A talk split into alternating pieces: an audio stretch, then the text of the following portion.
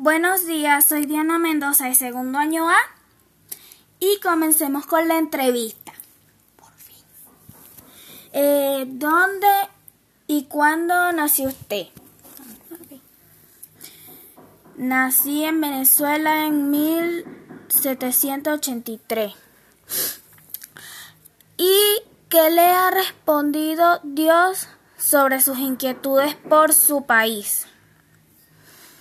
Me ha dicho que tenga calma, que también están mal en Siria y Corea del Norte y los venezolanos no aprenden la lección. Bueno, ¿y cómo ve la situación en nuestro país? Muy mal. La crisis económica es la madre de todas las miserias. Bueno, eso fue todo. Espero que les haya gustado.